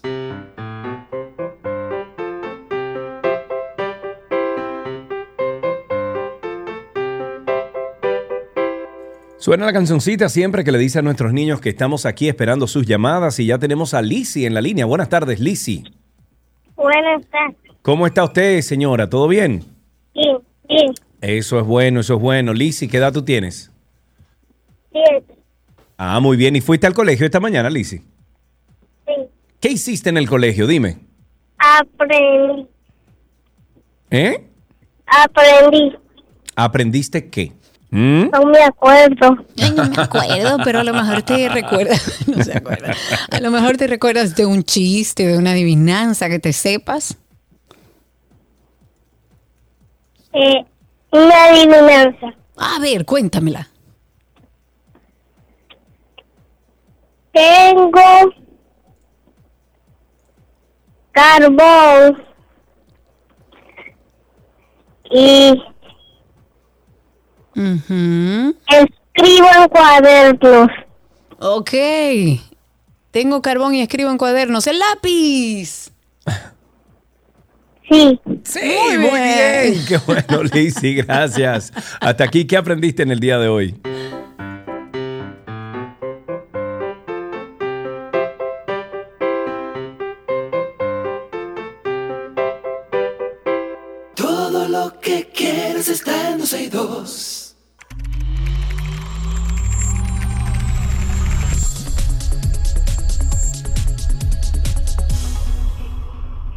Estamos en nuestro segmento de artículos tecnológicos. Tenemos con nosotros en cabina a nuestro querido Víctor Prieto, Dr. Mac. Sí, sí, sí. Sí, sí, sí. Se siente raro, Nuestro pero estamos aquí. Víctor. Claro que sí. Y estamos con Víctor, que como siempre, y ustedes están ya acostumbrados, hablamos sobre el mundo de Apple en general. Así que estoy, usted tiene una pregunta sobre cualquier producto de Apple. Aprovecha, Víctor, que está con nosotros aquí. Llamen al 829-236-9856 o a través de Twitter Spaces. Apple lanza una nueva sesión interactiva de preguntas y respuestas. ¿Qué es esto? Bueno, de respuestas para desarrolladores. Apple Exacto. está, pues, em, pues haciendo algo que no había hecho antes y es que está haciendo sesiones de una hora, vamos a decir, como quien dice, uno a uno. Van a tener múltiples eh, profesionales de, de sus, eh, de sus kits de, de desarrolladores que hacen herramientas para que cualquiera que cree una aplicación y que tenga preguntas, que no siempre son personas muy expertas, a veces no son compañías, son desarrolladores independientes que quieren hacer algo con su aplicación y tal vez no saben cómo hacerlo, pues ellos están ofreciendo este Ask Apple, pregúntale a Apple, que van a hacer sesiones que son a partir del día 14 al 18 de noviembre y entonces cualquier persona que tenga esa esa membresía y que esté creando aplicaciones y que tenga alguna pregunta que no ha podido resolver con su aplicación, pues es un excelente momento para preguntarle a Apple y a sus expertos cómo poder lograr lo que quieren hacer. Em, algo nuevo que Apple eh, no había hecho antes, te- tenemos ya, señores, desde el 2008 se están haciendo aplicaciones en el App Store. Y es ahora que ellos están, por, por decirlo de una manera, acercándose ellos y diciendo, mira, es que si tú quieres algo y tú no lo puedes lograr, estoy aquí para ti. Y lo vemos muy Claro. bien, ese, ese programa. Claro, es un Ask apoyo Apple. para los desarrolladores. Pero ah, también vi que Apple, y de las cosas que vienes a traernos, una, eh, emite una orden de eliminación de un canal de YouTube que archivó unas notas. Cuéntame qué, qué es eso que anda sonando. Bueno, Apple entiende que su, sus derechos de autor para cualquier cosa que ellos han producido, pues son de ellos. Y Sí, claro. era la norma que si tú querías buscar alguna keynote pasada, por ejemplo, si tú quieres ver las keynotes de Steve Jobs de los eh, eventos WWDC o de eh, los Mac Worlds de, de- de antaño, pues estaba todo colgado en YouTube. Y digamos que esas personas que habían colgado eso ahí, pues no lo estaban haciendo con el derecho apropiado para proyectar algo de, imagínate, contenido a veces de dos horas de, de- de propiedad de Apple. Y bueno, es una sorpresa porque no lo habían hecho antes. Teníamos ya tal vez, qué sé yo, más de, más de 20 años que vemos estos eh, episodios de WWDC y de Ujú. Macworld que podíamos ver fácilmente en YouTube. Pues Apple, tal vez por cuestiones de, de- de imagen, cuestiones de propiedad intelectual, pues ha removido estos, eh, le, le ha hecho que remuevan estos, estos em, enlaces. Y Ujú. uff, son digamos, miles los websites que estaban siempre enlazando a estos em, keynotes, que eso era muy chulo, porque la verdad que ver a Steve Jobs en, en- en escenario y aprender la- de las cosas que él decía y cómo lo decía y todo eso, pues era un- una fuente de, de, vamos a decir, de, de, de educación. información y de información para crecimiento y de educación, pero claro. Apple está cada vez pues siendo un poquitito más formal con sus propiedades y esto no era más que una propiedad más de Apple, ese contenido que no, es, no era legal eh, eh, redistribuirlo y lucrarse de él, porque todas estas personas que lo ponían Claro. obviamente obtenían dinero eh, por los anuncios que proyectaban en, en- en los Claro, canales de YouTube y todo eso. Y bueno, una sorpresa que Apple haya hecho eso después de tanto tiempo, pero significa que Apple obviamente está eh, alineando todos sus... Poniendo en orden la casa. Me dice Josué a través de YouTube, Víctor, que si habrá otro evento antes de que finalice el año, me imagino que otro evento relacionado a Apple. Mira, el evento silente fue el del, el del iPad, que lanzaron iPad nuevo, iPad Pro nuevo, em, los AirPods nuevos y todo eso. Em, bueno, no, los AirPods fueron con el iPhone realmente. Pero em, yo entiendo que ya para fin de año ya ellos están seteados. Los equipos ahora mismo están en, en buen stock. No veo que hay algo que esté cambiando inminentemente. Em, realmente tenemos equipos que están dando la talla en todos los sentidos. Apple con los nuevos procesadores M de la serie M que tiene están rompiendo todos los récords de venta. Miren que inclusive eh, se ha hablado mucho en estos días de, de la caída del sector eh, tecnológico en cuanto a la bolsa de valores y todo esto, pero el único que está sobreviviendo y que está teniendo números muy positivos con, con- con récords de, de- de- de- de trimestre es Apple. Entonces, ellos ahora mismo se entienden que tienen un buen eh, Claro, o sea que no, no se prevé que haya un evento rápido en Mire- vista de que se han hecho lanzamientos eh, Contundentes, realmente exacto. importantes. Mira, una cosa interesante, y ya para finalizar, porque tenemos un poco el tiempo encima, Apple está trabajando con Siri, que me encanta, porque estuve leyendo que supuestamente no va a requerir la frase de, bueno, le voy a prender el celular a todos, de Hey Siri. Sí. Eh, ¿Cómo va a ser esto? Mira, lo que aparenta ser una, un cambio sencillito de quitarle solamente una palabra a Hey Siri para que se active cuando tú lo vas a utilizar y hacerle comandos, pedirle cosas, recordatorios, lo que sea que tú lo utilizas, es complejo según Apple. Dicen que miren, eh, poner a que solamente conteste cuando tú dices un nombre y en los, vamos a decir, por decirlo, 100 idiomas que hay en el mundo tal vez, y pronunciaciones, quién sabe cuántas pronunciaciones, es una técnicamente es eh, demandante, porque cuando tú añades dos palabras, ya cambia, o sea, ya es, es muy delimitable lo que tú estás escuchando, ya, ya es una frase larga. Hey Ujú. Siri. Entonces, al tú que re- reducirlo a Siri solamente, eh, puede ser que, muchas personas digan, pero no están haciendo nada. Y tal vez debieran de, de- de- de arreglar otras cosas o añadirle algún soporte extra a Siri. Pero Siri, la verdad que como funciona y como se desarrolla y como crece y como aprende que no utiliza base de datos de internet, no utiliza eh, cosas sin permiso, eh, Apple lo tiene bastante, vamos a decir, eh, cerrado, digamos, eh, en cierto sentido, pero Ujú. Siri está creciendo saludablemente y no hace cosas que no debe hacer, a menos que obviamente sabemos que hay a veces que tú le pides una cosa, puede ser que te entienda mal, pero no se mete a cosas que puede ser que en, en otras plataformas, eh, por, por el historial que hemos visto, pues no, no están utilizando información que no, que no está autorizada. Y Que por no eso Apple, ha sido muy claro y muy fuerte con la privacidad del usuario, siempre protegiendo a, a- todos con lo que es privado y haciendo bien claro que lo que se va a obtener de parte del usuario final, pues sea con su consentimiento. Entonces, Claro, Siri como ha siempre ha crecido, sido Apple muchas en personas de critican a- seguridad. sí, y mucha gente critican a Siri porque tal vez eh, no hace tantas cosas, pero lo que hace y lo hace en, en los idiomas que más está utilizado. Sabemos que el, idioma tal vez más popular del mundo sigue siendo el inglés, aunque muchas personas digan que hay más personas que hablan eh, cantonés o chino, eh, y- y indio, de- o sea, el, el- el idioma de la India, que son, imagínate, son más de mil millones de personas. Sí, claro, por países. cantidad de El personas, pero el, español, el inglés es el más Señores, utilizado. Pero, Pero, qué solamente bueno con que entender, perdón, lo último, solamente con entender que el español se habla en tantos países de tantas maneras diferentes, es verdaderamente difícil tú alinear todos los países. Sí, claro. O sea que Son plataformas de inteligencia que artificial que irán aprendiendo. Eso es lo importante. Víctor, muchísimas gracias. Recuerden que Punto Mac está desde el 2005 en nuestro país. Es un centro de servicio autorizado por Apple. Están en Santo Domingo, en Nuevo Centro, en Bella Vista, en Almacenes Unidos y en Punta Cana, en el Boulevard Primero de Noviembre, en el edificio Cedro Primer Nivel.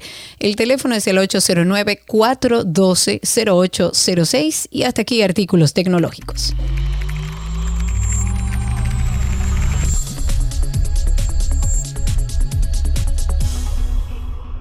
Todo lo que quieres está en 262.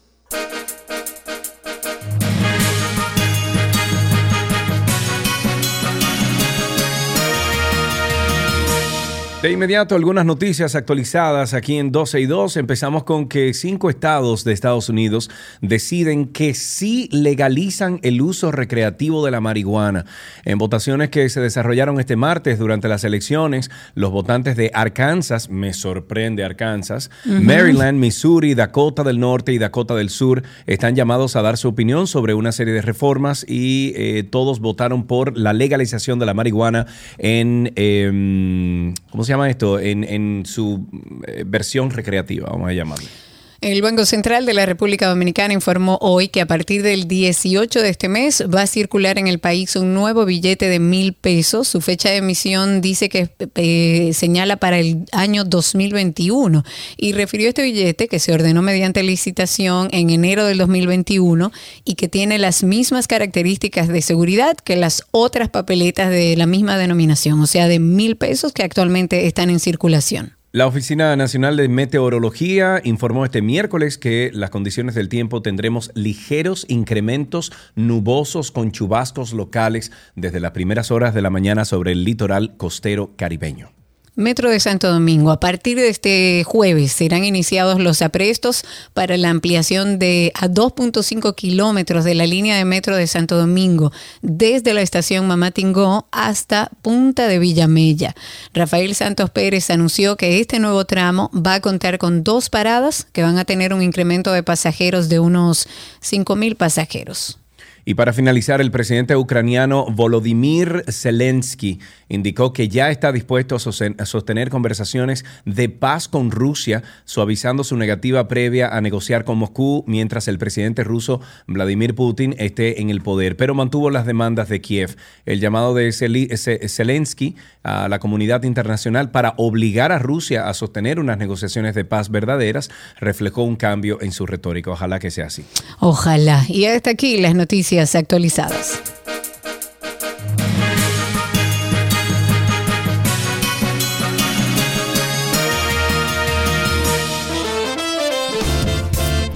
Pórtense bien, nos escuchamos mañana a las 12 del mediodía aquí en esta emisora 91.3, 91.1 FM. Eh, em, a las 12 del mediodía nos vemos aquí, sí. Recuerden ustedes que tenemos el proyecto de Karina y Sergio After Dark. Pasen por ahí, escuchen cada uno de los más de 60 capítulos que tenemos sobre salud mental, sobre bienestar. Vamos a trabajar en nosotros. Está finalizando un año y mañana nos encontramos aquí, justo a la mitad del día.